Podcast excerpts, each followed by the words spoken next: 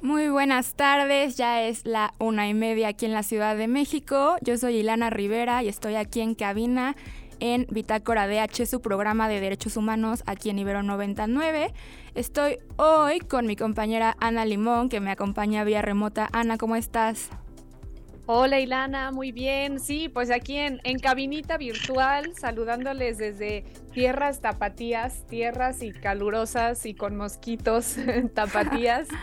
Este, pero qué maravilla poder estar aquí eh, viéndote también desde aquí, desde Zoom y pudiendo escucharnos a todos los, los radioescuchas. Un gran saludo. Sí, qué bien que nos que te unes desde Guadalajara, amiga. Eh, pues hoy vamos a hablar de un tema bien importante que seguro ya vieron en nuestras redes sociales, que si no lo han visto se las recuerdo, es arroba bitácora DH en Twitter e Instagram, así como las de la estación arroba ibero99fm igual en Twitter e Instagram. Eh, vamos a hablar de un tema que creo que urge visibilizar, qué bueno que le pudimos dar este espacio, eh, y es el tema de el zapatismo bajo ataque. Ana, platícanos un poco de qué va esto y quién es nuestro invitado del día de hoy. Sí, Lana, pues como dices, urge, urge hablarlo porque pues ya hace, desde hace pues tiempo se está escuchando cada vez más cómo en, Chiapas pues la violencia incrementa, de repente escuchamos que hay un bloqueo por acá, que hay un eh, pues ataque armado, balaceras, eh, y pues bueno, es, es importante que, que, estemos poniendo el ojo en la lupa y saber qué está sucediendo. Y hace poco en, en redes empezaron a salir pues este lema, ¿no? El zapatismo está bajo ataque. Y, y, pues sorprende que para muchos los que no estemos enterados del tema, pues sí llama la atención y decimos pues qué está sucediendo, qué está sucediendo desde, desde esos lados de la República y pues tenemos a un invitadazo, es eh, Raúl Romero, él es integrante del colectivo Llegó la hora de los pueblos y que está pues al pie de la lucha, hasta que estaba ahorita desde la conferencia de prensa que acaba de, suceder en, la Ciudad de México.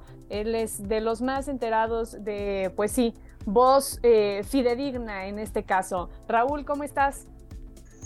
¿Qué tal Ana? ¿Qué tal Ilana? Buenas tardes, muchas gracias por invitarnos por acá a conversar con el público de Bitácora DH de Ibero Radio.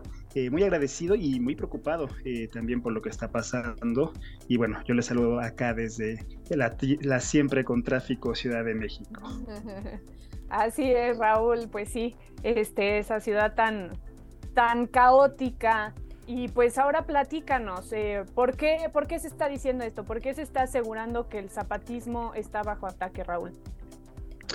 Eh, gracias, Ana. Mira, bueno, eh, la historia es muy larga. Quizá habría que recordar, por ejemplo, 1994, el 12 de enero de 1994, una multitudinaria marcha, aproximadamente un millón de personas en la Ciudad de México, pero otros tantos miles en todo el país, eh, salen a marchar Em, en respuesta a la declaración de guerra que había hecho el ZLN al Estado mexicano.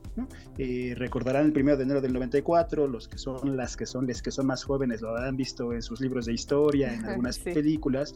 El ZLN le declara la guerra al Estado mexicano el mismo día, el mismo año que traba el Tratado de Libre Comercio, oponiéndose al neoliberalismo, pero también a la discriminación contra los pueblos indígenas, reivindicando la defensa de la tierra, la lucha de los pueblos indígenas y poniendo un acento ahí en el zapatismo que en el siglo pasado había precisamente agrupado a grandes poblaciones campesinas e indígenas. Entonces, en esa guerra que declara el STL en el primero del 94, el Estado mexicano, encabezado por Salinas de Gortari, responde con toda la fuerza del ejército y, prácticamente se, están, se dan combates atroces en varios lugares de la República de Chiapas y una multitudinaria marcha de un millón de personas, les decíamos, sale a decir alto a la guerra contra el ZLN, alto a la guerra del Estado mexicano y esa sociedad civil, como se le llamó entonces, eh, que nació, salió a decir que el ZLN tenía toda la razón en sus demandas,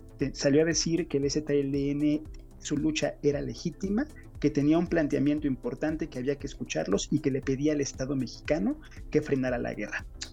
Les cuento esto porque en realidad desde 1990, desde el 12 de enero que se declaró un cese al fuego oficialmente por medio de leyes internacionales, con la presencia de la Cruz Roja, con leyes eh, y con convenciones sobre guerra internacionales, es un, el STLN es de los pocos grupos reconocidos jurídicamente como una eh, fuerza eh, insurgente, como una fuerza legítima y reconocida jurídicamente. desde 1994 el STLN decidió apostar por la paz, desde el 12 de enero del 94 por la paz con justicia y dignidad, le llamaron, y decidieron dejar a un lado las armas y volcarse a construir escuelas, hospitales, centros culturales, radios comunitarias. Es decir, un ejército que empezó declarando la lucha armada le dio paso a una construcción de un proyecto autonómico que apuesta por la vida. No fue así del otro lado. Desde 1994, también desde el 12 de enero, el Estado mexicano formó una cosa que ya estaban desde años antes, que son los grupos paramilitares que son grupos que no son militares, pero que hacen la tarea del ejército. Reciben financiamiento del Estado, recibían entrenamiento por parte del Estado, recibían impunidad por parte del Estado. Y bueno, muchos recordarán, muchos recordarán, porque fue esto un grupo eh, paramilitar el que asesinó a 45 indígenas en Acteal aquel eh, diciembre del 97. ¿no? Estos grupos paramilitares que son parecidos a, a, los halcones del 68, ¿no? a las guardias blancas, que, tienen una tradición ahí eh, muy fuerte, pero que en varios estados son grupos actores.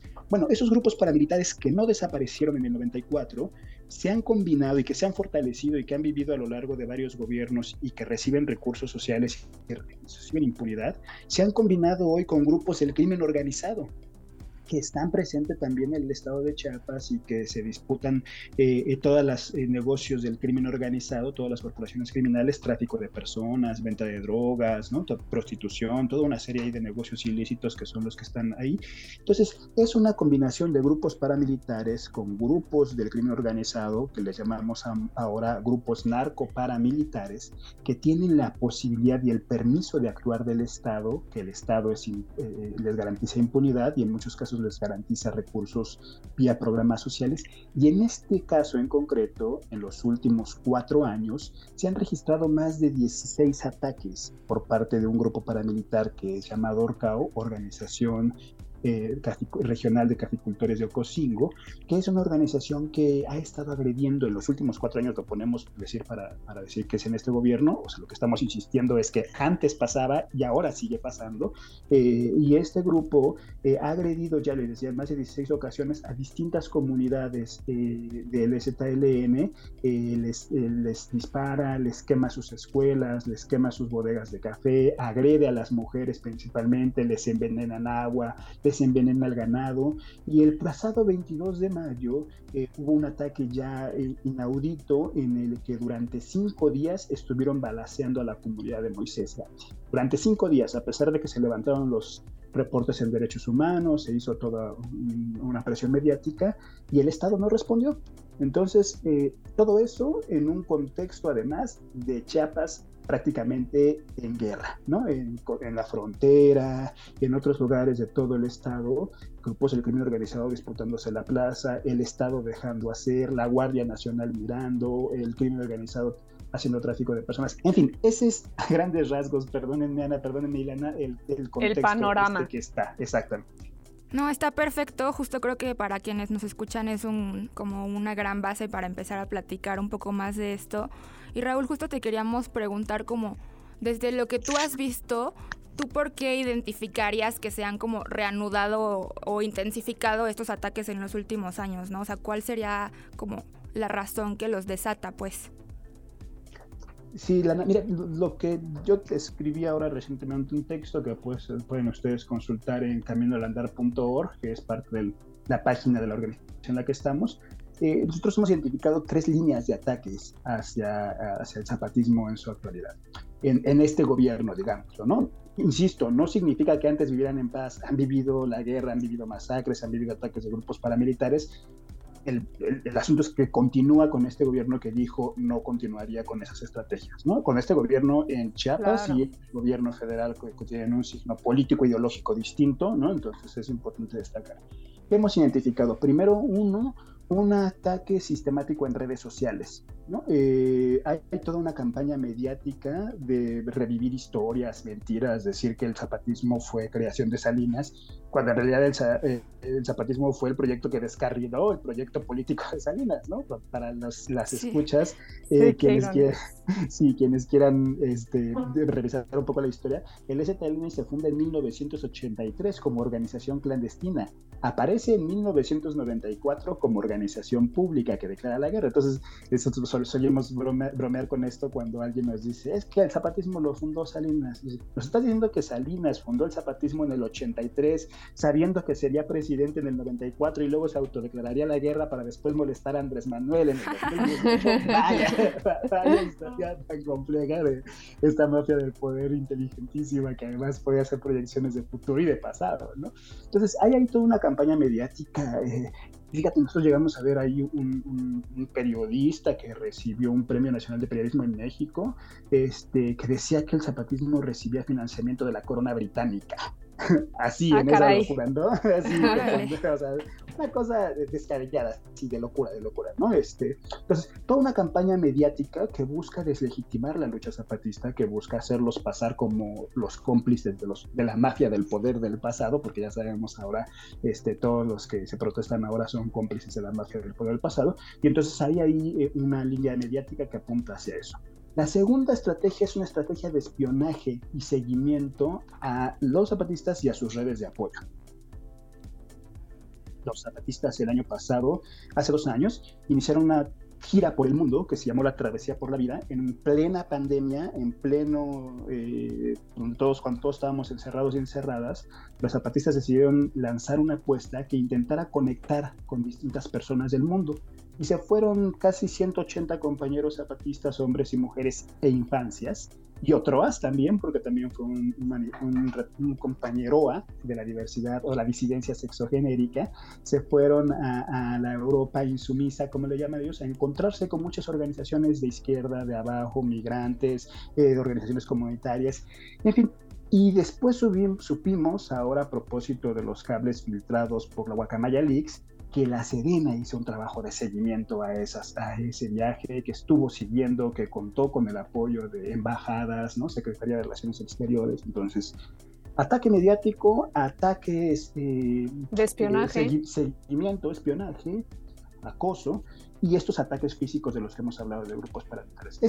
esas tres líneas de ataques, nosotros las, las enmarcamos eh, en el desarrollo de eh, los megaproyectos que se están dando en el sur sureste de la República, ¿no? Es decir, eh, por mucho que se diga distinto, la verdad es que el corredor interoceánico, este que conecta Oaxaca con Veracruz, así como el tren Maya que conecta cinco estados de la República, son proyectos que se impulsaban por lo menos desde Salinas, ¿no? Salinas, Cedillo, Fox, Calderón, Peña Nieto, han impulsado proyectos similares. Si nos vamos al caso del, del corredor interoceánico es un, proyecto incluso impulsado por Estados Unidos desde Benito Juárez con el Tratado MacLean Ocampo. Sí, claro. Es un, es un proyecto neocolonial que busca la unificación o la colonización de Norteamérica. ¿no? Entonces, nosotros vemos esta serie de ataques en un contexto de defensa del territorio en donde los zapatistas representan una de las fuerzas más articuladas y organizadas en el sur sureste de la República. No significa que no haya otras organizaciones en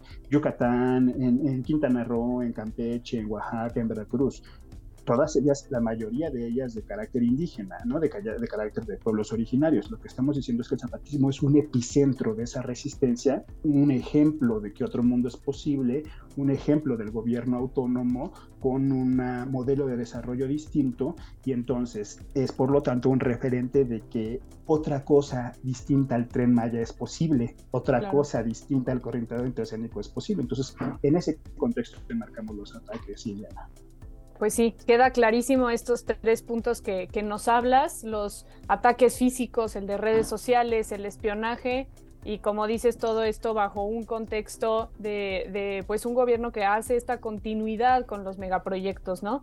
Creo que queda claro y pues bueno, también el contexto, el panorama general que nos has dado y pues ahora iremos a un corte musical, pero no se vayan porque podemos, para regresar poder seguir entendiendo este, este problema que es tan antiguo, pero a la vez con rasgos muy actuales y muy nuevos. Nos, ahorita Ya estamos aquí de vuelta en Ibero 99, en Bitácora H, su programa de derechos humanos. Acabamos de regresar de un corte musical en donde escuchamos la canción Lejos de la Ciudad de Muerdo. Es una canción bien linda y que tiene mucho que ver con lo que hablamos el día de hoy. Eh, les recuerdo que estábamos aquí con mi compañera Ana Limón y con Raúl Romero que nos acompaña en una entrevista hoy con este tema de el zapatismo bajo ataque. Y antes de continuar, nada más les recuerdo que chequen nuestras redes sociales, arroba bitácora DH en Instagram y Twitter. Y también les dejo el Twitter de Raúl, es arroba Raúl Romero-MX, para que estén checando también todo lo que está compartiendo ahorita de información sobre, sobre este tema. Y pues arrancamos de vuelta con la entrevista que todavía hay mucho que hablar.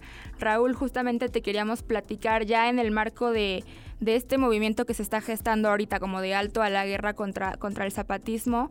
Eh, vimos que el 26 de mayo hubo una marcha en la Ciudad de México y queríamos que nos platicaras tantito como cuáles fueron las peticiones y porque también sabemos que, viene otra marcha después el 8 de junio, ¿no? ¿Nos podrás eh, pues platicar un poco de esto? Claro que sí, Lana.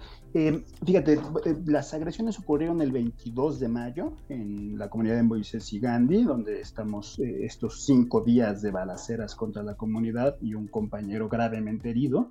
Las respuestas no se hicieron esperar. El 24 hubo movilizaciones en Madrid, el 25 en Barcelona y el 26 en la Ciudad de México, grupos de apoyo que inmediatamente respondieron.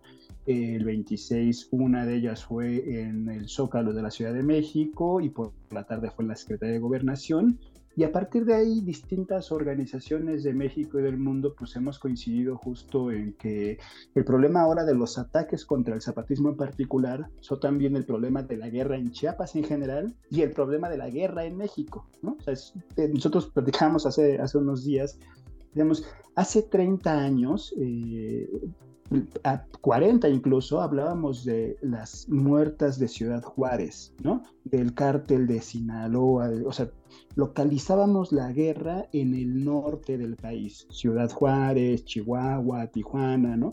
Hoy hablamos de la guerra en, en esas características en, el, la, en la frontera sur del país. Es decir, la guerra, y por eso también eso es importante, la guerra que desató el Estado mexicano y sus grupos paramilitares contra los zapatistas y los pueblos indígenas, hoy también es alcanzada por la guerra de los grupos criminales con su característica de Estado en el sureste del país. ¿no? Todo aquello gravísimo que veíamos en el norte, hoy lo vemos en Chiapas, pero vemos eso precisamente como un ejemplo de cómo ha avanzado esta política de muerte, de cómo ha avanzado los feminicidios, las desapariciones forzadas, eh, las ejecuciones extrajudiciales, las fosas clandestinas, todo este desastre en el que se ha sumergido el país sigue avanzando y hoy se encuentra en Chiapas uno de sus epicentros y uno de sus puntos más graves que se vive en México.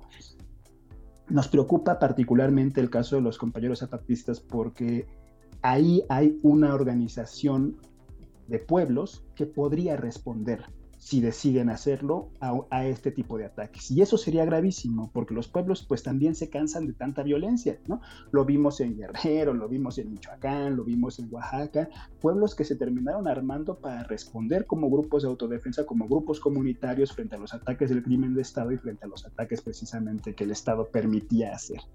En Chiapas es distinto porque en Chiapas hay una organización política, que es el zapatismo militar, que decidió dejar las armas a un lado para apostar por la, por la paz, pero que también puede regresar a ese contexto, ¿no? que también podría responder como comunidades organizadas a esa situación y eso sí significaría una barbarie, una masacre ellos mismos hablaban de una guerra civil en Chiapas, ¿no? La magnitud que podría tener este, este problema es de una guerra civil en Chiapas, en donde pueblos se organizan, en donde pueblos toman las armas, en donde eh, crimen organizado ataca, en donde autodefensas disfrazadas eh, con autodefensas, pero con el permiso del Estado, atacan a los pueblos, podríamos vivir una cosa realmente grave. Entonces, lo que nosotros decimos es, hoy Chiapas se juega parte del futuro, no solo en el territorio zapatista, en Chiapas, se juega, se juega parte del futuro de México en estas características de las condiciones. Por lo tanto, creemos que es necesario luchar por la paz en Chiapas, porque es luchar por la paz en las comunidades zapatistas y eso también es luchar por la paz en México. ¿no? Es la apuesta a la que deberíamos estar. Y desde ahí varias organizaciones de México y del mundo nos hemos dado la tarea de levantar la campaña Alto a la Guerra contra los pueblos zapatistas. Si tocan a UNOA, nos tocan a Todoas, con el arroba también por nosotros reconocemos y hacemos énfasis en la diversidad y en la disidencia sexogenérica y en la diferencia de reconocer a las personas de acuerdo a sus identidades también, eh, creemos que este es el momento para articularnos con distintas organizaciones. Hoy en la conferencia de prensa que dimos hoy estuvo eh, María Herrera, eh, madre de buscadores, eh, madre de, buscadora, ¿no? que encabeza Familiares en Búsqueda, María Herrera, y que está enlazada con la Brigada Nacional de Búsqueda. Estuvo eh, Joaquín Cosío, mejor conocido como el Cochiloco, que también estuvo por ahí. Estuvo Daniel Jiménez Cacho, estuvieron compañeras de, desde el Estado español, de sindicatos, estuvieron organizaciones populares, organizaciones indígenas. Lo que pensamos es ahora en concreto armar una campaña de desde ahora hasta el 10 de junio que tome como epicentro el alto a los ataques contra las comunidades zapatistas, pero también empezar a organizarnos y articularnos con otras redes organizaciones de derechos humanos, de mujeres, de pueblos originarios, de migrantes, que nos permiten entender la gravedad. Esto que les estoy queriendo decir, que lo estoy queriendo transmitir acá. Como en Chiapas hoy se juega una parte de la guerra del país. Sí, me llama la, atención, Raúl, mucho esto que dices, como el, apoyo que han tenido, mencionabas, eh, por ejemplo, las, las, marchas que se tuvieron en, España y que, como ahorita platicabas, una compañera desde el Estado español, eh, como todo ese apoyo de la comunidad internacional, especialmente española, ¿no? Es lo que, lo que estoy viendo. En realidad, apenas ellos son los que tuvieron más fuerza para responder inmediatamente, pero hacia el 8 de junio tenemos ya planeadas movilizaciones de 15 estados de la República y en 12 países distintos. Están, bueno, desde, desde luego eh, en el Estado español, en Barcelona, en el País Vasco, en Valencia y en Madrid, pero ya también los compañeros de Noruega, compañeras de Dinamarca, compañeras de Francia, compañeras de Suecia, eh, compañeras de Italia, compañeros del País Vasco, de distintas regiones del país nos están informando que harán pequeñas acciones, o sea, no importa si son grandes, pequeñas, multitudinarias, no importa. muchos ellos nos dicen, pues es que nosotros somos 15 en nuestro país y lo que queremos ir es ir a dejarle cartas a la embajada mexicana, a los consulados, para que sepan que estamos siguiendo con atención.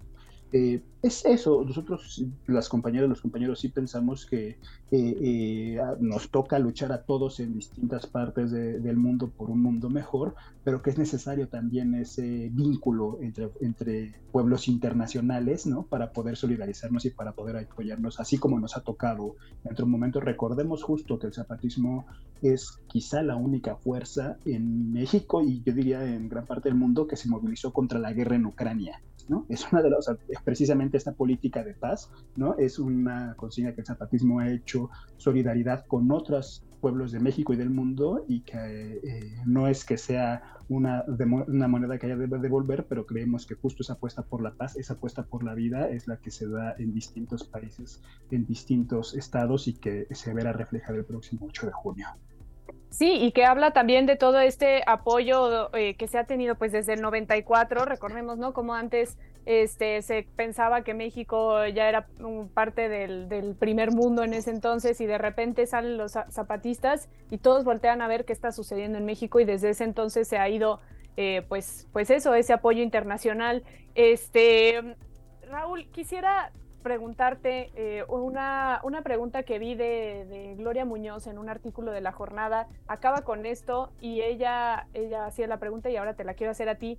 ¿A quién le conviene que, estos, que se den estos ataques y que no paren los ataques contra las comunidades zapatistas? Híjole, una cosa antes de lo que decías, justo en los tiempos de ultrasnacionalismos, que tienen un toque profundamente fascista y profundamente de ultraderecha y que los vemos crecer en Estados Unidos y que los vemos crecer en Italia, que los vemos, o sea, justo en tiempos de nacionalismos exacerbados, urge la solidaridad internacionalista, ¿no? La lucha de los pueblos reconociéndonos más allá de las fronteras. ¿A quién le conviene? Eso es justo lo que nosotros estamos preguntando. Eso es justo la pregunta que le corresponde al Estado mexicano responder. ¿Qué quiere y quién permite la guerra? ¿Por qué permitieron que una comunidad estuviera bajo ataque cinco días? ¿Por qué han permitido que un grupo paramilitar ataque durante más de 16 ocasiones en los últimos cuatro años? ¿Por qué han permitido esto? creemos justo que, esa es la, que ahí está la respuesta. Le toca al Estado mexicano, al gobierno federal, decir quién está detrás ahí, quiénes son los responsables. Claro, pues ya, sí, Ilana. No, es que es bien interesante y, me da mucho gusto que hayas podido estar aquí con, con nosotras porque fue súper ameno, súper completo lo que nos cuentas y creo que nos permite justo como seguir informándonos y seguir también apoyando, porque al final estamos hablando de redes de apoyo que están por todo el mundo y que empiezan aquí en, nuestro país, ¿no? Entonces creo que, es bien valioso que, que, estemos poniendo este tema en la mesa el día de hoy aquí y que le sigamos dando visibilidad también, ¿no? Entonces queríamos agradecerte, Ana y yo, por parte del, del equipo de Bitácora DH y pues como siempre se empieza a terminar el tiempo del programa, pero creo que fue una conversación muy valiosa. Eh, Ana, no sé si tú tengas algo más que agregar antes de cerrar. No, pues nada, que, sigan las, las, redes de Raúl porque ahí estás poniendo muchos temas eh, sobre esta, pues esta movilización de varios días que estará también el 8 de junio. Así que pues eso, sigan lo que está sucediendo. Perfecto, entonces muchas gracias Raúl. Muchas gracias, Ilana. Muchas gracias, Ana. Sigan la página del Congreso Nacional Indígena, Enlace Zapatista y Camino al Andar. Ahí pueden estar informados. Muchas gracias. Perfecto, pues ahí está. Gracias también a quien opera cabina y a quienes nos escuchan. Eh, pues nos escuchamos la próxima semana, miércoles una y media, aquí en Bitácora DH.